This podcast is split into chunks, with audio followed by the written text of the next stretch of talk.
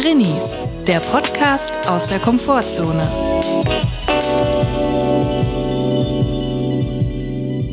Herzlich willkommen hier live aus dem Corona Headquarter. Ich grüße euch ganz herzlich. Wir hoffen, es geht euch gut und wenn nicht, ist auch okay. Chris, wir waren eine Woche nicht da. Jetzt sind wir wieder da. Wie geht es dir? Mir geht's prima, hätte ich fast gesagt, aber geht mir nicht prima.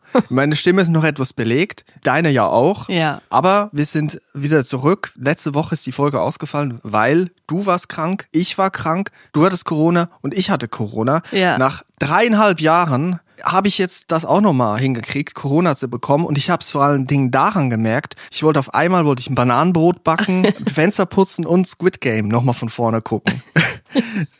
die Leute, die den Podcast abonniert haben, die wissen ja jetzt, es gibt eine neue Folge, die kriegen eine Push-Nachricht. Auf eurer Plattform könnt ihr diesen Podcast abonnieren. Alle anderen haben es hoffentlich durch Instagram erfahren, wo wir das immer posten, wenn es mal keine Folge geben sollte. Sonst natürlich, wie heute, ist Drini-Dienstag. Am Dienstag kommt eine Drinis-Folge. Ja, man muss sagen, Leute, Coroni ist noch nicht Ovi. Das braucht ihr gar nicht denken. Cool, also, Julia. ja, das ist mein Spruch, den ich jetzt habe. Coroni ist nicht Ovi. Uns hat's voll erwischt. Alle Leute, die sagen, es ist nur eine Grippe, sollen sich mal ficken.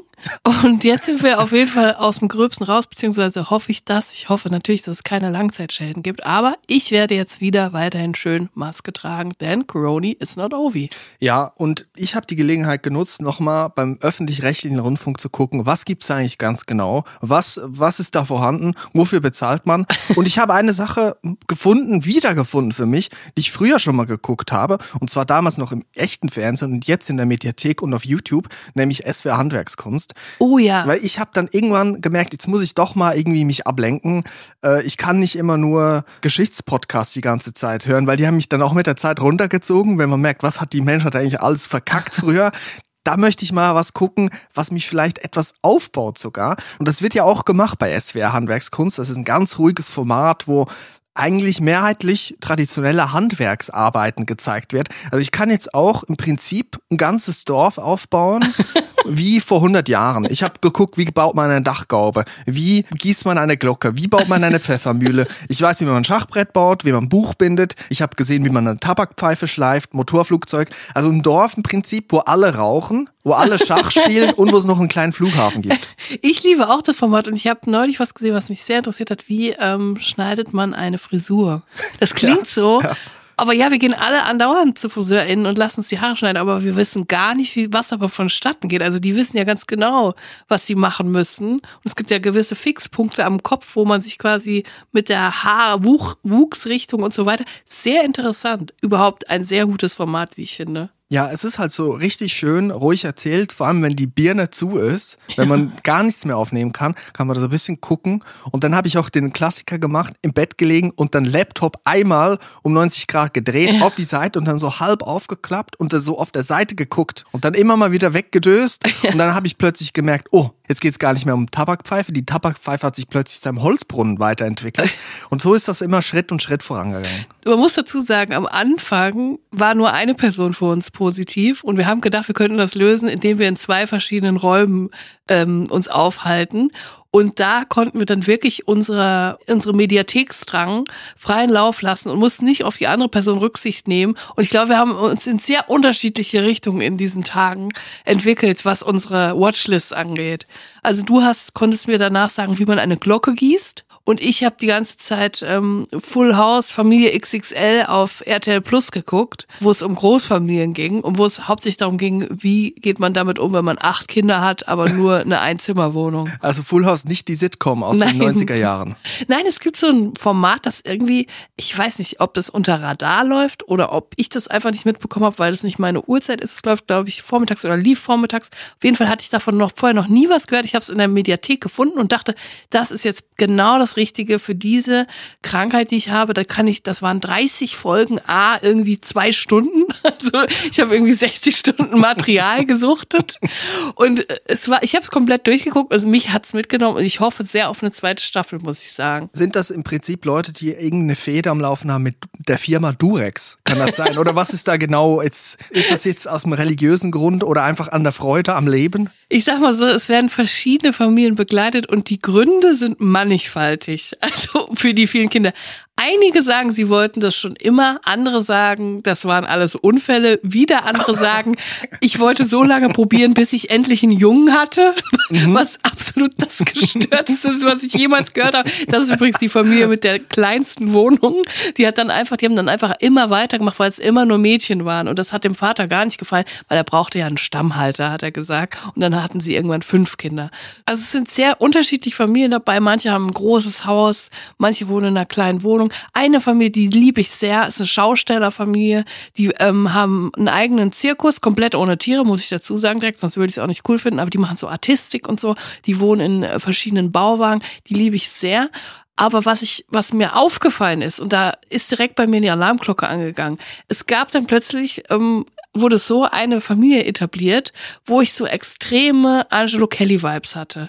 Das war eine Familie, die waren alle total nett, die waren total nett miteinander, die hatten irgendwie, glaube ich, acht Kinder oder sogar mehr. Immer mal wieder ein Problem mit Kinderarbeit, oder? Ja, das hatten die auch, weil, Überraschung, die haben auch Musik gemacht und es waren irgendwie sieben Mädchen und ein Junge. Der, der Junge war der Kleinste, der musste dann immer, also der wollte, in Anführungsstrichen, man will ja immer viel, um seinen Eltern zu gefallen, anderes Thema. Auf jeden Fall wo, hat er Schlagzeug gespielt und die anderen haben dann alle so zusammen mehrstimmig so, ha, so ein bisschen sektenmäßig. Die waren auch total nett untereinander, aber es hatte so ein bisschen ein Geschmäckle. Vor allem, weil die auch, weißt du, diese, diese Leute, die so, sich so ein bisschen das neue Leben so ein bisschen ablehnen. Mhm. Die Tobias Technik von Funke heute. von Arrested Development. Der hat auch mal so eine Familienband gehabt. Und dann so für Medikamente Werbung. Ja, so in, in der Fork-Ecke, würde ich sagen. In der Akustik-Fork-Ecke war das. Ja, auf jeden Fall sind die so sehr mit alten Töpfen und einem Waschzuber und so. Sowas, was man halt auch von ähm, Angelo Kelly kennt, ne? Diese Küchen mit alles aus altem Brennholz zusammen. Ja, oder von SWR Handwerkskunst. Ist ja dann doch nicht genau. so unterschiedlich. Ich habe auf jeden Fall sehr viele Folgen Handwerkskunst geguckt. Ich habe auch so ein altes Gutshaus und so. Auf jeden Fall, ja, auf jeden Fall Kohle vorhanden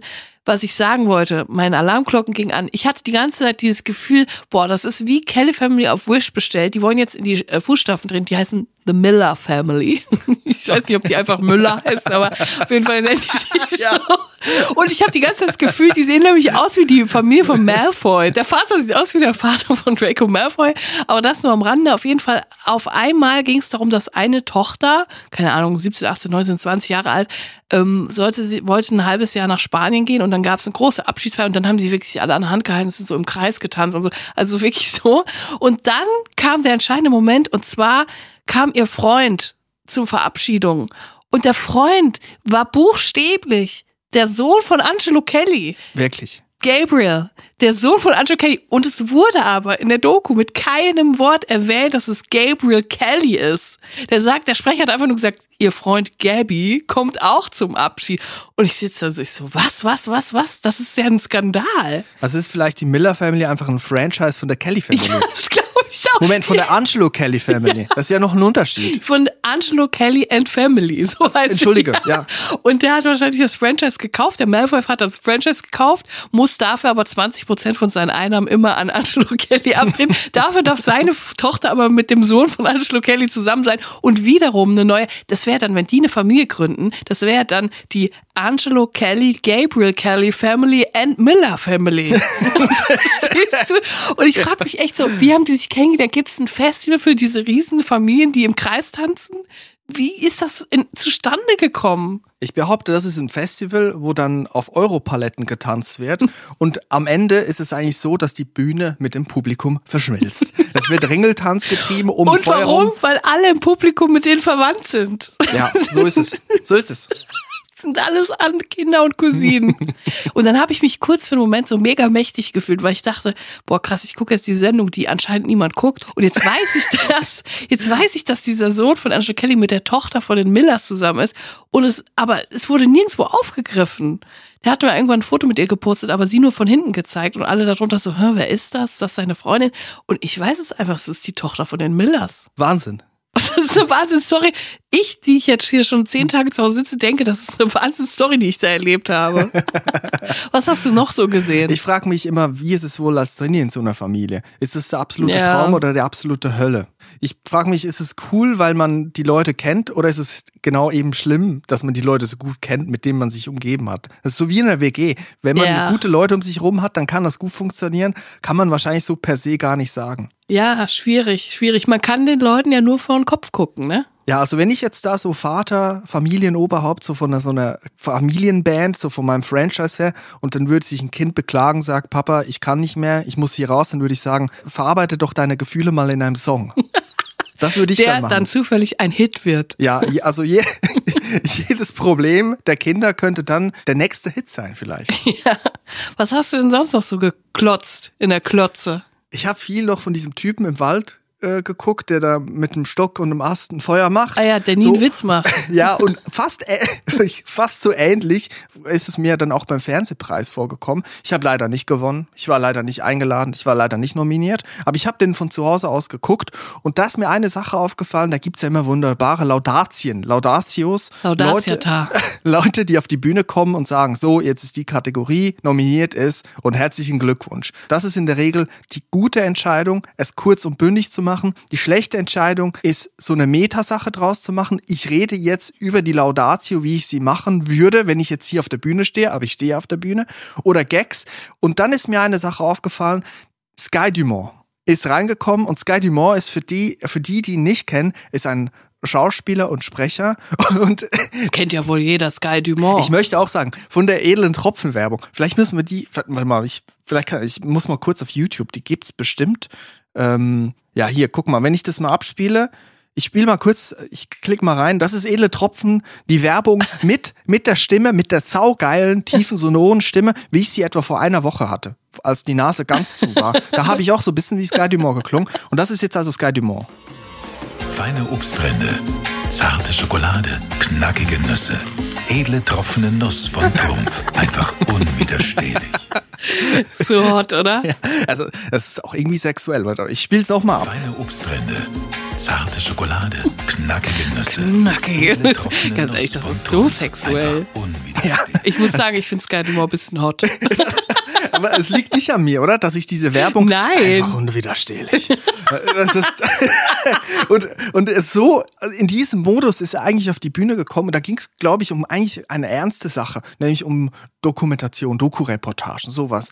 Und da ging es um ernste Themen, äh, Krieg und äh, Klimakatastrophe. Und aber er hat sich dazu entschieden, erstmal den ganzen Saal mit Haze, mit Trockennebel zu füllen, füllen zu lassen. Und dann ist Understatement. und dann ist ein Pianist am Flügel reingeschoben worden und ein Gitarrist. Und die beiden haben dann ein Bett gelegt für Sky Dumont, so eine emotionale Pianomusik. und wo dann Sky Dumont seine Laudatio gehalten hat und ich konnte mich überhaupt nicht mehr konzentrieren. Ich wusste nicht mehr hin mit meinen Gefühlen. Also edle Tropfen war im Hintergrund, irgendwas Sexuelles. Die die, die geile sonore Stimme von Sky Dumont, dieses Piano-Gitarrenbett drunter. Ich konnte mich null mehr auf den Inhalt konzentrieren. Und das dann in so einem Corona-Fiebertraum. Also das war eigentlich fast mein Highlight der letzten zwei Wochen. Das waren edle Tropfen für die Ohren. Ich könnte mir vorstellen, dass edle Tropfen ein Snack der Woche für mich sein könnte. Nein, pfui Kuckuck. Ich trinke keinen Alkohol, ich mag's nicht so, aber ich finde in Verbindung mit Schokolade, und ich weiß, es ist etwas Abwegiges, was viele Leute nicht nachvollziehen können, aber hier ist ein angstfreier Raum und vielleicht werde ich mal die Edeltropfen ausprobieren. Mal gucken, vielleicht bringe ich das mit, aber vielleicht hat's auch dann einfach nur mit der geilen Stimme auch zu tun. Und ich habe mich die ganze Zeit gefragt, diese beiden Typen, der eine kam mir irgendwie bekannt vor. Ich glaube, das war der Pianist von den Heavy Tones von TV Total früher von Stefan Raab. Aber ich habe mich dann immer gefragt, sind die jetzt das Trio? Gibt's die jetzt? Ist das, ist das eine Band? Auch privaten Trio und eine Band. Vielleicht, vielleicht kann man sie für Hochzeiten buchen. Ich weiß es nicht. Ich habe dann den Einfall gehabt, die könnten heißen Sky Dumont und die edlen Tropfen. Heute singt für sie Sky Dumont und die edlen Tropfen. Das ist saugeil. Ohne Witz. Ich würde ihn buchen. Ich würde die edlen Tropfen, würde ich buchen. Und das Konzept ist immer gleich. Es ist immer so ein Piano-Gitarrenbett und Sky Dumont breitet seine sonore Stimme darüber aus wie ein Federkissen. Ja, ich sehe den schon irgendwie so, die, es gibt auch diese Caravan-Messe. Die, die, die eröffnet der. Köln-Messe Deutsch, Sky Dumont und die edlen Tropfen auf, in Halle 4. Ich habe mal mit meinem Freund Demian Kuka, das ist ein Pianist und Komponist, äh, im Jazzbereich, ein Freund von mir. Wir haben mal zusammen auf so ein, es war nicht eine Messe, aber es war eine Ausstellung von einem Werkzeughersteller, der High-End-Werkzeuge unter anderem für so, ich glaube, für Flugzeuge und Formel 1, Rennsport und so herstellt. Also so ganz genaue, teure Dinger werden da hergestellt. Und wir haben da in einer Industriehalle gespielt, so paar Jazz-Standards. Und vor uns sind immer so Roboter hin und her gefahren, weil das war wohl war wohl so die neue Innovation, dass sie nicht mehr Menschen haben, die von einer Maschine zur anderen laufen und da mal eine Schraube bringen oder die Unterlagen oder Dokumente, sondern so Roboter und die Roboter sind aber immer gegen unsere Bühne gefahren. Das war so eine kleine Bühne. Das waren eure Groupies. Ja, also Moshpit, Ro Robo Moshpit. Es waren auch die einzigen Kollegen da drin in diesem Raum, die sich nur ansatzweise für das interessiert haben, was wir da beide auf der Bühne gemacht haben. Da fällt mir ein, wenn ich, wir über Messen reden. Als Kind habe ich immer von meinem Vater, der ist immer zu Messen gegangen, der ist immer ganz lang weg gewesen, weil er auf irgendwelchen Baustoffmessen war. Und dann ist er wiedergekommen, habe ich mich immer so gefreut, weil ich wusste, wenn er von der Baustoffmesse kommt, dann bringt er mir ein Kuscheltier mit. Und ich hatte immer ganz viele Kuscheltiere von der Baustoffmesse und ich hatte immer ein Eichhörnchen von Makita. Und das hieß halt so, das Makita-Eichhörnchen. Ich wusste halt natürlich nicht, was Makita ist, so als Kind. Und ich dachte halt, das würde so heißen. Das, das, die Eichhörnchenrasse, die Art des Eichhörnchens wäre Makita. Das sogenannte Makita-Eichhörnchen. Das habe ich mega lang gedacht. Und in der Schule habe ich es nicht gerafft, dass das Eichhörnchen einfach nur Eichhörnchen heißt und nicht Makita-Eichhörnchen. Ja. Makita Khrushchev. Fast. Ja, ja, aber ist ja schön. Also heute geht sehr viel um Handwerk, habe ich schon gemerkt. Ja, auf jeden Fall. Ich würde gerne auch mal wieder auf eine Messe gehen. Irgendwie ist das etwas, was in meinem Leben zu wenig stattfindet, wenn man sich im Trubel so ziehen lassen kann. Ich glaube, sowas wie Gamescom ist, glaube ich, auch einfach ultra anstrengend. Aber wenn man so hingeht und man nicht emotional mit der Sache verbandelt ist, also man ist nicht irgendwie Kunde oder Ausstellerin oder man hat was mit dieser Branche zu tun, sondern man kann einfach mal gucken, ja, was gibt's denn Neues im Bereich Solar Solarpanels zum Beispiel. ja. Oder was gibt's denn Neues im Bereich Canwar-Maschinen? vielleicht, vielleicht könnte das ja ein neues Hobby werden von mir. Ich bin ja immer noch auf der Suche. Ich sehe dich da auch ein bisschen. Allerdings ist es gar nicht so günstig zu messen zu gehen. Also ich glaube, die Tickets sind immer recht teuer. Die Leute sagen dann, ja, dafür kriegt man ja auch umsonst Sachen. Aber die Sachen sind immer so ein Schrott. Irgendwelche Kugelschreiber ja. und kleine Haribo-Tüten und so im Wert von 10 Euro. Und dafür zahlst du dann irgendwie 100 Euro, um auf die Messe zu gehen. Ja. Ansonsten, ich habe auch noch andere Sachen im Fernsehen. Also ich habe eigentlich ein buntes Potpourri an Sendungen äh, geguckt und Filmen. Und ähm, gut, bei Deutschland ist irgendwie alles beim Alten. Also es geht immer noch darum, jetzt ist ein neues Pärchen, das auswandert, um ihre Ehe zu retten wo ich ehrlich, also wir wandern irgendwie nach Zypern aus und der Grund ist halt wirklich, wir wollen unsere Ehe retten. Und da habe ich mir gedacht, Chris, ich will jetzt mal gucken, ob du mir folgen kannst. Ich bin der Meinung, auswandern, um seine Ehe zu retten, ist dasselbe, wie wenn man eine Unterhose kauft im Internet und dann eine Bewertung abgibt mit einem Stern und sagt, die Unterhose stinkt nach Scheiße. weißt du, was ich meine? Vielleicht ist man selber das ja. Problem. Vielleicht, vielleicht liegt es an dir. Vielleicht liegt es an dir und nicht an deinem Umfeld, an dem Land, in dem du lebst. Vielleicht liegt es nicht an deinem Job. Es liegt oft am Job, das muss ich dazu sagen. Aber ob du jetzt hier dich zu Tode arbeitest oder bei 30 Grad im Sonnenschein noch mehr arbeitest, weil da der Lohn schlechter ist und du noch mehr arbeiten musst, ja. um auf den gleichen Lohn zu kommen. Ich sag mal so, da beißt die Maus keinen Faden ab. Ich bin der Meinung, dass es absoluter Schwachsinn ist, solche Probleme dann zu lösen, indem man einfach wegfliegt. Und ich bin der Meinung, dass sowas nicht funktioniert, in den wenigsten Fällen. Ja, das ist ja auch irgendwie das Konzept, oder? Von Goodbye Deutschland, dass man sagt, hier ist alles scheiße, hier ist alles doof, was ich ja auch erstmal nachvollziehen kann. ja. Und dann geht man irgendwo hin, hat aber immer noch sich selber im Gepäck und ja. versucht dann sich selber an einem neuen Ort auszubreiten und dann funktioniert es vielleicht wieder nicht. Manchmal funktioniert es ja doch. Ich glaube, es ist auch so eine Art Problemverlagerung. Man hat ein Problem tief in sich selbst, man ahnt auch schon, man weiß so, man weiß eigentlich schon, ich habe ein Problem, ich müsste da eigentlich mal ran. Aber man weiß auch, wenn ich jetzt umziehen würde ins Ausland, in dem ich noch nie gelebt habe, dann hätte ich erstmal einen Haufen Probleme. Also ich hätte erstmal richtig viel Bürokratie. Ich muss Genehmigung, ich brauche eine Schanklizenz für mein Café. Ich muss mich um so viel kümmern. Dann hätte ich eigentlich wieder eine zwei Hände voll neuer Probleme, da könnte ich dann erstmal die abarbeiten und hätte dann erstmal was zu tun. Vielleicht werde ich ja ohne es zu merken, in der Zeit von mir selber geheilt. Ja, aber wenn ich da die Leute sehe, wie sie ihre Koffer packen, da kriege ich immer also wirklich Schweißausbrüche, weil ich denke, scheiße, wie würde ich das denn machen? ja. Das ist ein Problem, was ich oft habe. Ich denke dann immer, wenn ich jetzt nach Spanien auswandern würde und ich mache da Gastronomie, aber ich habe noch nie Gastronomie gemacht und ich muss jetzt zehn Koffer und da in zwei der Koffern ist noch ein Hund drin, der ungeimpft ist und unkastriert. Ich muss die jetzt über die Grenze bringen, über Frankreich und dann über die Fähre und ich weiß gar nicht, da kriege ich wirklich also fast Und du hast noch vier Kinder, die alle totunglücklich sind, weil sie kein Wort Katalan sprechen. Ja. Manchmal finde ich es aber auch empowernd, wenn ich dann so jemand sehe, eine Person, die von Deutschland in die Schweiz gezogen ist und von der Schweiz dann nach Tansania und dort dann als Hip-Hop-Producerin durchstarten wollte. Da denke ich mir so, vielleicht ist es auch Zeit, nochmal an meine Musikkarriere zu glauben.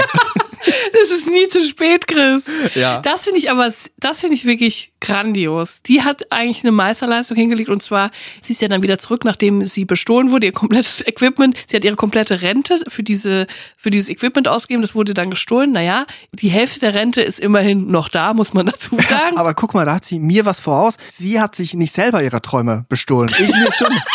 Das hat jemand anderes für sie gemacht. Auf jeden Fall ist sie dann jetzt wieder zurück mit neuem Glauben. Jetzt wird sie durchstarten. Und zwar ist ihr Plan, erstmal haben sie sich ein Auto gekauft, so eins mit einer Ladefläche hinten drauf. Damit wollen sie jetzt ähm, einen Fahrservice anbieten, mit dem sie ba Baumaterialien in ihr Dorf bringen. Aber dann hat sie noch eine findige andere Idee. Und zwar möchte sie in dem Haus, was gerade noch im Rohbau ist, möchte sie dann ein Elektroteile-Fachhandel machen, in dem man Lichtschalter und, und Sicherungskästen kaufen kann. Und zusätzlich will sie noch ein Kino eröffnen in dem Haus mit Cartoons für Kindern und Playstation-Verleih. sie hat eine Playstation und deswegen möchte sie die verleihen für 10 Cent ähm, pro Spiel an die Kinder. Ja, guck mal, viele Bibliotheken versuchen sich so auch über Wasser zu halten. Also, let's give it a try. Give it a shot, wie der Franzose sagt. Aber ich hätte gerne mal selbst Ach so, und dann ist sie auch noch schwanger geworden, obwohl sie gesagt hat, ich will auf keinen Fall ein Kind. Ja, guck mal, und das ist ihre Bewerbung dann fürs nächste Format für Full House. So geht das los. Ohne Scheiß, in fünf Jahren sehen wir die bei Full House mit fünf Kindern und einem Playstation-Verleih. Ich muss gleich noch mal gucken, ob Sky Dumont wirklich beim Fernsehpreis aufgetreten ist oder ob ich mir das im Corona-Fiebertraum einfach nur vorgestellt habe. Ich glaube, Giovanni Zarella ist auch aufgetreten und der hat auch was gesungen. Der hat seine Laudatio, glaube ich, auch gesungen, auch mit Trockenheitsnebel. Und dazwischen habe ich mich die ganze Zeit gefragt, also es gibt ja, ich weiß, es gibt sowas wie den Man- Mandela-Effekt, so False Memory, Sachen, die man falsch abgespeichert hat. Und ich lag dann so im Bett und habe plötzlich drüber nachgedacht über Samuel L. Jackson und über den Schauspieler, ne? Und ich habe dann so drüber nachgedacht, wie spreche ich den eigentlich aus? Weil ich bin gerade dran, so ein bisschen mein Englisch zu verbessern, weil das echt mies. ist. Und dann habe ich so lange drüber nachgedacht, bis ich zum Schluss gekommen bin, dass viele Leute den Namen wahrscheinlich falsch aussprechen, nämlich nicht Samuel L. Jackson, sondern Samuel L. Jackson. Ich bin da, also ich glaube, ich glaube, dass viele Leute es falsch aussprechen. Ich bin mir aber nicht sicher, ob ich mir das jetzt selber Wie eingebildet kommst habe. du darauf? Ich weiß es nicht, wie ich, Ich drauf sag gekommen bin. Samuel L. Jackson. Sag's nochmal. Samuel L. Jackson. Samuel L. Nein, Nein, nicht warte. Samuel L. Jackson. Samuel L. Jackson. Samuel L. Jackson. Du, du lässt das L weg. Nein, du hast mir das gerade einfach eingeredet. Das ist ein Psychotrick. Ist das auch irgendwie ein Symptom? Ja, ich glaube schon. Ich glaube, Samuel L. Jackson ist dein römisches Reich. Da denkst du jetzt immer wieder drüber nach. Ich habe auch gedacht, so, dass irgendwie Karl Lauterbach da mal vorbeikommt und unseren Drinis-Patch mir feierlich übergibt. Nach Ja. dreieinhalb Jahren das erste Mal Corona zu haben. Ich finde, das ist auch eine Leistung. Habe ich mir mehr erwartet, ist jetzt bislang noch nichts gekommen. Haben eigentlich die Mäuse beim Fernsehpreis einen Preis gewonnen von, aus, von der, von der, vom Hohenzollernring? Ja, also das kann ich jetzt mit Sicherheit hier beantworten. Die Mäuse und Ratten vom Burger King, vom Kölner Hohenzollernring haben nicht gewonnen. Sie waren hier eigentlich mit nominiert, mit Günter Wallraff, der ja für diese Reportage nominiert war. Sie haben leider nicht gewonnen. Und ich finde, Ach, schade. also das sind die Verlierer des Abends. Aber wo du eben von Giovanni angefangen hast, mein lieber Gio, er war ja auch beim Fernsehpreis und zwar an diesem Tag war er kurz vorher noch in meinen DMs. Ich möchte jetzt nicht angehen, aber Giovanni Zarella war in meinen DMs und es hat sich, das ist, das hat einen Grund. Ich war ja mit Lena Meyer-Landrut im 1 plus 1 Freundschaft auf Zeit Podcast, wo wir uns vier Folgen lang kennengelernt haben und miteinander gequatscht haben. Das war sehr cool, kann man hören, überall, wo es Podcasts gibt. Und da habe ich auch die Geschichte erzählt, die ich hier auch schon mal erzählt habe mit der Unterhose von Giovanni, die ich ja mal gefangen hatte. Und das haben die rausgeklippt von SWR 3, die den Podcast produzieren. Und Giovanni hat das gesehen Er hat dieses Video gesehen mit der Geschichte, dass ich das gefangen habe. Und ich habe ja da erzählt, dass ich das dann in 30 Teile geschnitten habe, die Unterhose. Giovanni hat dann kommentiert, dass ja nur noch 28 Teile jetzt fehlen. Also er fand es lustig, er hat sich totgelacht, das fand wiederum ich sehr lustig. Und was ich übrigens auch lustig fand, eine Freundin von mir, die damals mit mir da war, die auch ein Stück bekommen hat, war auch schon in den Kommentaren. Mhm. Und eine zweite hat mir auch noch geschrieben, die mir auch noch Fotos geschickt hat, die auch da war, auch ein Teil gefangen hat, aber dachte, es wäre ein T-Shirt Mhm. und deswegen das mega lang aufbewahrt hatte und eingerahmt. Und jetzt findet sie es total eklig, jetzt wo sie weiß, dass es eine Unterhose war. Aber anderes Thema. Auf jeden Fall hat dann Janaina, die Frau von Giovanni, die ich ja auch sehr mag, hat dann sagen, auch kommentiert und hat gesagt, dass sie alle anderen 27 Teile ersteigert hat. Ja, ich habe das auch gesehen, aber davon habe ich jetzt gar nichts mitgekriegt. Ich hab, du hast mir dann geschickt, irgendwie Giovanni Zarella macht jetzt Schlagzeilen wegen deiner Unterhosengeschichte und dass die das irgendwie Unrecht waren. Und du hast dich dann ja auch persönlich bei ihm entschuldigt und persönlich bedeutet in einer Instagram-Story, wo du ihn einfach markiert hast. Ja, aber ich finde es wirklich unmöglich, was teilweise Medienhäuser da rausklippen aus Gesprächen. Also Ey, ja. Lena und ich haben viermal anderthalb Stunden gesprochen und so aberwitzige Sachen wie Lena bringt sich gerade selbst das Tätowieren bei wurden dann zu riesen Headlines, neuer Beruf, neue Ausbildung. Auf einmal wurde es mega ernst da um das Thema, dass wir beide gern Handyspiele zocken und auch mal In-App-Käufe tätigen, wurde mega ernst aufgezogen zu Lena Melandroth, ist spielsüchtig, Ja. aber todernst. Ich dachte, ich, ich sehe nicht richtig. Oder muss ich wirklich sagen, da wundert mich gar nichts mehr. Also das ist wirklich wahnsinnig. Das habe ich auch verfolgt. Ich habe ja den Podcast technisch betreut. Das heißt, ich habe Ja. auf Aufnahme gedrückt und dann habe ich geguckt, dass das läuft und habe dann Vodoku gespielt. Kennst du das Sudoku? Ja, so wie Tetris. natürlich. Super Spiel. Wie Tetris, nur aus Holz. ja. Und, und da habe ich auch ein bisschen mitgekriegt, worum es ging. Und dann habe ich plötzlich die Schlagzeilen gesehen. Und ich finde es wirklich wahnsinnig, wie Sachen einfach so dann behandelt werden, als wären das super ernst gemeinte Aussagen und es wird aufgeblasen. Und ich kann dann nachvollziehen, jede prominente Person, die dann keinen Bock mehr hat, noch irgendwas über sein Privatleben oder irgendwas Wahres über sich selber Ja. zu sagen, ich werde total eingeschüchtert, weil du siehst dann auch in den Kommentaren unten, oh, die Person, die will sich jetzt nur wichtig machen, ist mediengeil und dabei wollen die vielleicht auch einfach mal einen Witz machen, was Lustiges erzählen, eine Anekdote, die dann super ernst behandelt wird und dann so den Leuten zum Fraß vorgeworfen Ja, wird. gib doch auch mal Promis die Chance, mal lustig zu sein, mal was Lustiges zu erzählen, ohne sich da Gedanken zu machen, ob jetzt ähm, am nächsten Tag Tag 24 und ähm, Promi-Flash irgendwelche Scheiße da rausklippen. Und es sind nicht nur diese Portale, es sind Ja. auch Portale vom öffentlich-rechtlichen Rundfunk, wo Ja. ich mir denke, was geht eigentlich ab? Es ist so beschissen und Ja. ich würde dann komplett durchdrehen, wenn ich an der Position bin. Ja, zum Glück kann ich hier darüber erzählen, wie ich SWR Handwerkskunst seitwärts um 90 Grad gedreht gucke. Aber ich habe eine Sache daraus gelernt und ähm, hat mich jetzt auch wieder bestätigt, dass die richtig war, dass ich, bevor ich das Projekt gemacht habe, gesagt habe, dass sämtliche Zitatkacheln, wo mit meinem Gesicht drauf, wo ich wortwörtlich zitiert werde, dass ich die vorher abnehme und dass sie nichts posten dürften. Was so, also natürlich habe ich gewisse Sachen gesagt, aber der Kontext war mega wichtig für manche Sachen. Und ich weiß auch, und das ist jetzt leider auch wirklich so eingetroffen, dass auch der öffentlich-rechtliche Rundfunk natürlich bestimmte Aussagen gerne nutzen möchte, die äh, Leute anziehen, die polarisieren, die aber ganz anders gemeint sind, als ich sie gesagt habe. Und ich weiß auch, dass sie Sachen manchmal sagen wollen. Bei mir wollten sie was rausklippen, was mit Essen zu tun hat, wo ich dann sagen muss, nee, möchte ich nicht, weil ihr wisst, was dann passiert. Da kommt eine Lawine von Fettshaming in den Kommentaren.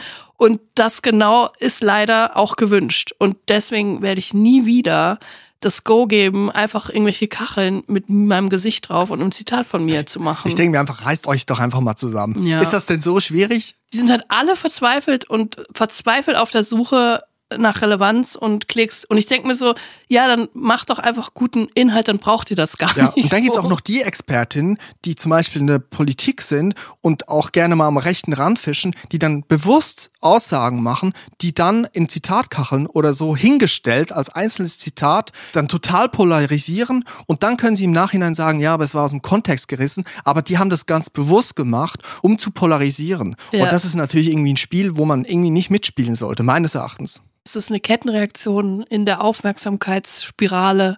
Und ich finde, man muss irgendwann mal so einen Riegel brechen und einfach sagen, gewisse Dinge erfordern einfach der Anstand, dass wir das jetzt nicht machen. Und ich glaube, darauf sind wir angewiesen. Äh, Im Grunde ist es das, es ist Leute in Redaktionen, die da sitzen und sagen, ja, wir könnten das jetzt machen, das würde sich mega gut klicken, da würden 300, 400, 500 Leute drunter schreiben, vielleicht auch 5000, aber wir machen es nicht, weil wir haben einen Verstand und einen Anstand. Und darum, darauf kommt es ja letztendlich an. Und was mich persönlich in diesem Augenblick auch nervt, ist, meine geile Stimme würde ja da gar nicht rüberkommen. Ich habe jetzt auch so ein bisschen eine sonore Sky Dumont Stimme. Ich habe mich nicht runtergeraucht, aber ich habe mich runtergequasselt. Die Stimme ist belegt, aber jetzt könnte ich natürlich mit so Nachdruck, könnte ich natürlich geile Sätze raushauen, die sich in der Zitatkachel gar nicht erzählen. Aber ich muss auch sagen, ich bin jetzt schon, äh, keine Ahnung, über anderthalb Wochen krank und ich konnte in der Zeit nicht Buch schreiben. Ich schreibe ja gerade Buch. Ich bin so ein bisschen jetzt in der heißen Phase und mit in der heißen Phase meinte ich, ich habe jetzt mal richtig angefangen. und mein Buch soll ja nächstes Jahr im Herbst, wenn alles so Gott will, soll es erscheinen. Und ich konnte jetzt echt lang nicht schreiben. Also mir fehlen jetzt zehn Tage, das sind locker eine halbe Seite.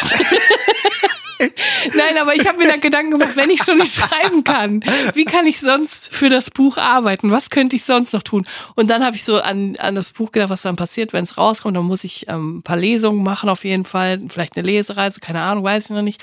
Auf jeden Fall werde ich wieder das Buch zig Male signieren müssen. Und das muss ich sagen, ist mir im Nachhinein wahrscheinlich mit am peinlichsten an meinem letzten Buch ist meine Unterschrift.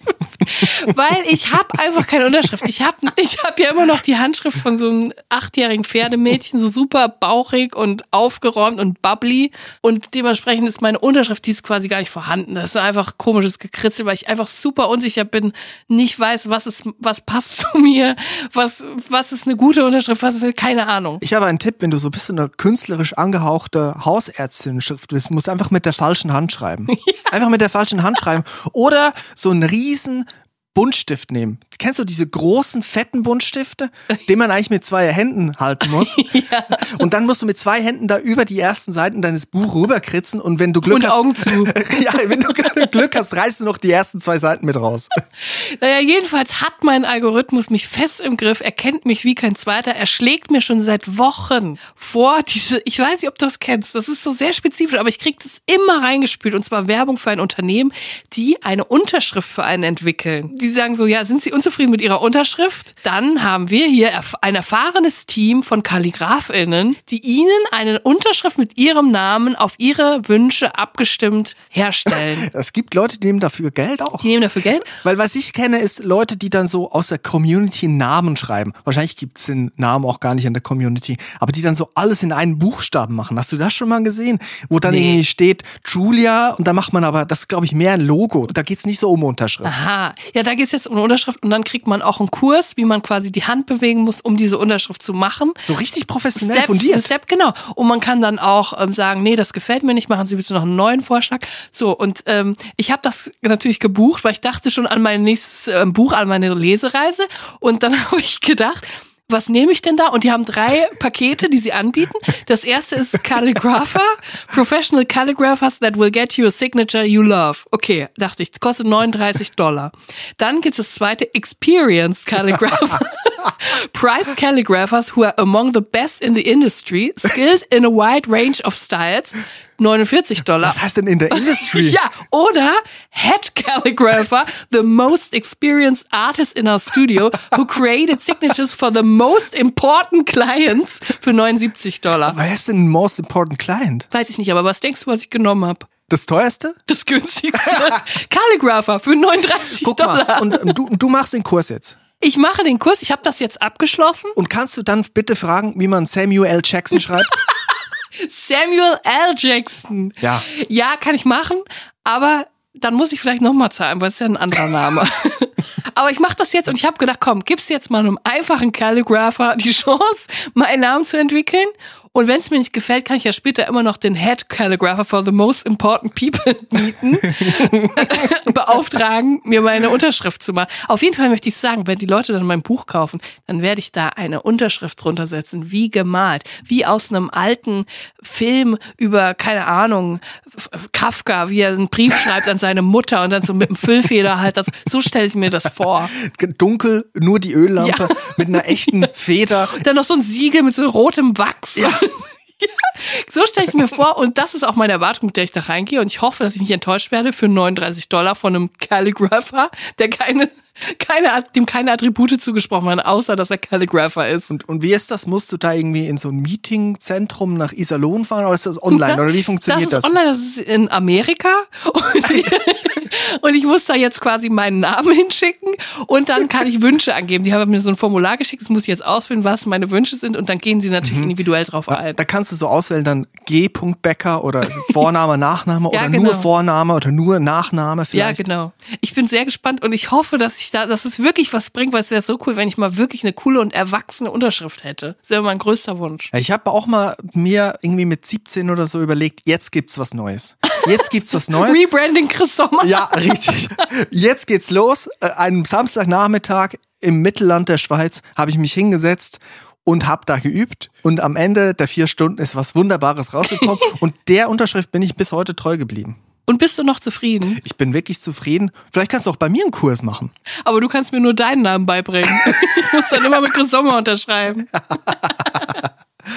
Aber Julia, eine Sache hat mich beschäftigt, die ganze letzte Woche. Jetzt war, die, in der letzten Folge, war Ende des Monats September. Und Ja. ich wusste nicht, wie machen wir das jetzt? Und jetzt ist Traini des Monats, jetzt haben wir, jetzt haben wir da jemanden enttäuscht, der jetzt nicht zu seinem Paket kommt in circa äh, zehn Monaten. Aber ich denke, wir müssen es jetzt einfach nachholen, oder? Ich habe jetzt nicht im Reglement nachgeguckt. Aber ich denke mal, es erlaubt uns, den Traini des Monats nachzuholen in der ersten Woche des Folgemonats, oder? Auf jeden Fall. Ich habe eine Geschichte dabei und deswegen, Chris, möchte ich dich bitten, spiel die Fanfaren ab. Es wird Zeit, den Drini des Monats September 2023 zu küren.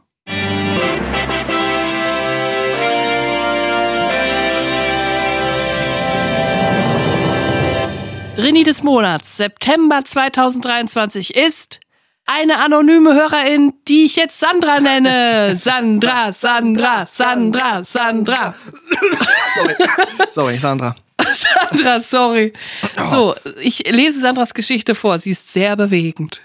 Liebe Julia, lieber Chris, im vergangenen Sommer haben mein Mann, meine Eltern und ich einen gemeinsamen Urlaub gemacht. Ich habe dafür über Airbnb eine schöne Wohnung gebucht.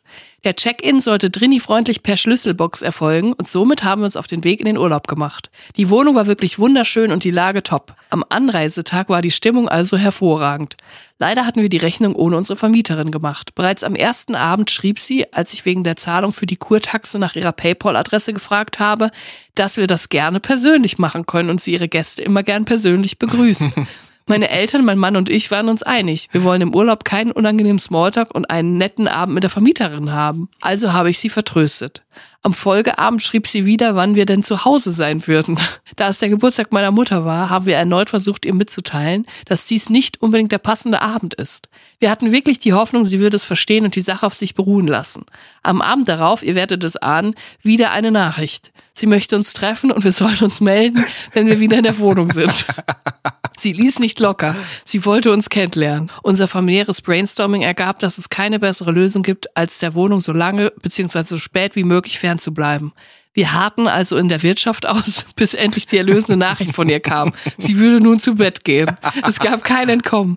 Den Urlaub vorzeitig abbrechen, keine Option. Alles war bezahlt und schließlich sollte es der Urlaub zu Mamas Geburtstag sein. Wir haben also seit ihrer ersten Nachricht den Urlaub hauptsächlich außerhalb der Wohnung verbracht. Macht man häufig sowieso, aber hin und wieder ist es doch ganz nett, in die Ferienwohnung zurückzukehren.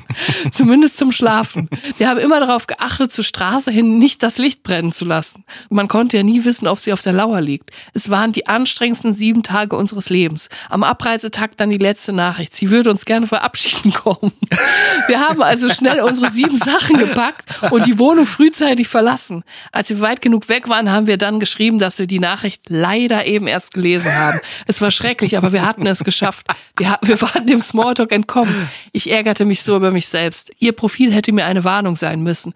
Wer so unfassbar viele gute Bewertungen mit Lobpreisung für seine gastfreundliche und offene Art hat, vor dem sollte man als Drini auf der Hut sein. Wir wollten ja auch nicht unhöflich sein. Drini sein ist natürlich keine Ausrede, ein Arsch zu sein. Aber ich finde, im Urlaub möchte man doch einfach die Ruhe genießen. Zudem hatten wir ja extra eine gesamte Wohnung gemietet. Screenshots der Unterhaltungen findet ihr anbei. Ich hoffe, mit dieser Geschichte eine, einige andere Trinis warnen zu können. Sollte jemand von Airbnb zuhören, bitte die Plattform so optimieren, dass man bei den Filtern auch Trini-Wohnungen auswählen kann. Liebe Grüße, macht weiter so. Eine anonyme Hörerin. Also Sandra hat bei mir wieder die, Arm, die Alarmglocken läuten gelassen, weil ich bin seit geraumer Zeit immer kurz davor, mal so fürs Wochenende oder so, mal ein bisschen wegzufahren und in Airbnb zu gehen. Ich habe es wirklich noch nie gemacht. Aber in den letzten Monaten habe ich eine Tendenz an mir festgestellt, immer kurz davor zu sein, das zu buchen. Und da es ja diese Option auch gibt, diese Filter, selbstständiger Check-in, dachte ich immer, das wäre doch perfekt. Ich kann einfach hin und dann gehe ich da rein und dann gehe ich wieder raus nach zwei, drei Tagen und dann habe ich mich erholt, schönes Wochenende gehabt in der weiten Ferne. Aber ich traue der Sache einfach nicht. Ich auch nicht. Da steht selbstständiger Check-in und am Ende muss man da mit den Leuten noch zu Abend essen und man geht noch Kühe melken und man muss einen Boiler anheizen unten im Keller. Also das ist die Horrorvorstellung, was Sandra und ihre Familie erlebt hat. Aber ich finde es schön, dass da eine ganze Familie an einem Strang zieht. Ja, finde ich auch. Ich finde, sie hat den Preis verdient für diese sieben Tage sehr stressigen Urlaub. Ich habe es mal erlebt in einem Bed and Breakfast, weil da mache ich mittlerweile auch, wenn möglich, einen großen Bogen herum. Ich habe mal in Rotterdam was gemietet zum Jazz Festival und wir waren einfach, wir haben zu spät gebucht und dann gab es nur noch dieses eine Bed and Breakfast, was familiengeführt war, das wussten wir. Und wir sind da hingefahren und haben da geklingelt und hat erstmal niemand aufgemacht. So. Und wir dachten, äh, ist ja geöffnet, ist ja, die Öffnungszeiten sind angeschrieben, man müsste doch jetzt einchecken können, wir haben hier große Koffer. Und dann haben wir nochmal geklingelt und plötzlich erklingt eine niederländische Stimme eines kleinen Jungen, eine bubenhafte Stimme, die auf Holländisch mir was, ich würde sagen, fast zuschreit. Und ich konnte es aber nicht verstehen, da da das doch sehr verzerrt war. Also ich kann auch kein Niederländisch, aber manchmal versteht man ja so Fetzen davon. Aber es war sehr verzerrt durch diese Gegensprechanlage draußen. Und dann hat er einfach aufgelegt. Und dann dachte ich so, hä? Also ich bin ja auch irgendwie in der Bringschuld, weil ich habe das ja auch gebucht und wir müssen ja irgendwie das einlösen und so. Und dann habe ich nochmal geklingelt, dann hat er mich reingelassen und er war sehr aufgeregt. Offensichtlich war er da mit seinen Fähigkeiten an der Grenze, wie ich ja auch. Wir konnten uns nicht verständigen. Und der Junge war wirklich nicht älter als sieben, acht Jahre. Also der war wirklich sehr klein. Der, der konnte noch keinen Funken Englisch. Und er hat dann irgendwie so mit verbalen Gesten gezeigt, einfach Koffer hier lassen und wir sollen dann uns wieder verziehen, so. Da sind wir später zurückgekommen und da war dann der Vater, der hat ein Check-in gemacht und das war dem total unrecht.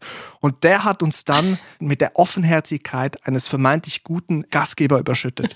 Fortan haben wir da die ganze Woche mit dem gefrühstückt. Der hat sich immer zu unserem Frühstückstisch gesetzt, hat da die Zeitung gelesen, hat uns erzählt, was steht in der Zeitung. Also wir haben da alles erfahren. Aber eine Frage, hat der kleine Junge auch das Zimmer sauber gemacht? Und hat er auch das Essen gemacht? Ich fände es sehr lustig, da das Konzept, ein Siebenjähriger macht das Zimmer sauber und ein Siebenjähriger kocht das Ja, Frühstück. also da gab's noch einen älterer Bruder und der ist durchaus mit dem Brotkorb durch das Frühstücksraum gelaufen. Also es war schon so. Aber es ist doch nicht gut, oder? Also, Ja, ich weiß nicht, da muss vielleicht haben jeder die, selber wissen. die haben wahrscheinlich auch was mit Angelo Kelly zu tun. Also, Chris, ich muss aber jetzt sagen, ich muss jetzt wieder meine Stimme schon. Ich habe nämlich morgen ein, ein Casting über ähm, Google Zoom. Ich will mich nämlich bewerben bei ähm, Sky Dumont, den edlen Tropfen, als Background-Sängerin. Und deswegen muss ich jetzt meine Stimme schon und würde jetzt sagen, wir kommen jetzt langsamer zum Ende, oder? Ja, ich kann auch nicht mehr. Ich habe einen unglaublichen Durst nach diesen Tropfen. Das ist die Medizin des kleinen Mannes, die edlen Tropfen. Ich würde den jetzt noch also als Produkt empfehlen, die edlen Tropfen in ganzen Flaschen abzufüllen. Also nicht nur Tropfen, sondern ganze Flaschen Die edlen. Flaschen. Genau, also nicht Alkohol in was Festes machen, sondern Alkohol nehmen und das Feste flüssig machen. Das wird da, dass man da so einen Schnaps hat, der dann auch noch nach Schokolade schmeckt. Hey, ich würde einfach die Flasche aus Schokolade machen und die komplette Flasche füllen mit dem, mit dem edlen Tropfen. Für den großen Durst. Ich muss mal gleich mal äh, Sky Dumont sprechen. Ja, also, wir verabschieden uns und sind dann nächste Woche wieder da. Gebt uns einen Shoutout, wenn euch diese Folge gefallen hat. Und gebt uns eine Bewertung, da würden wir uns auch wirklich sehr drüber freuen. Vielen Dank fürs Zuhören. Auf Wiederhören und tschüss. Tschüss. Drinnies, der Podcast aus der Komfortzone.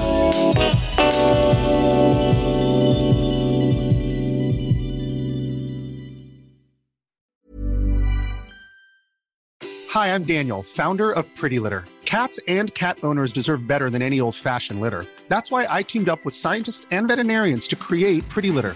Its innovative crystal formula has superior odor control and weighs up to 80% less than clay litter.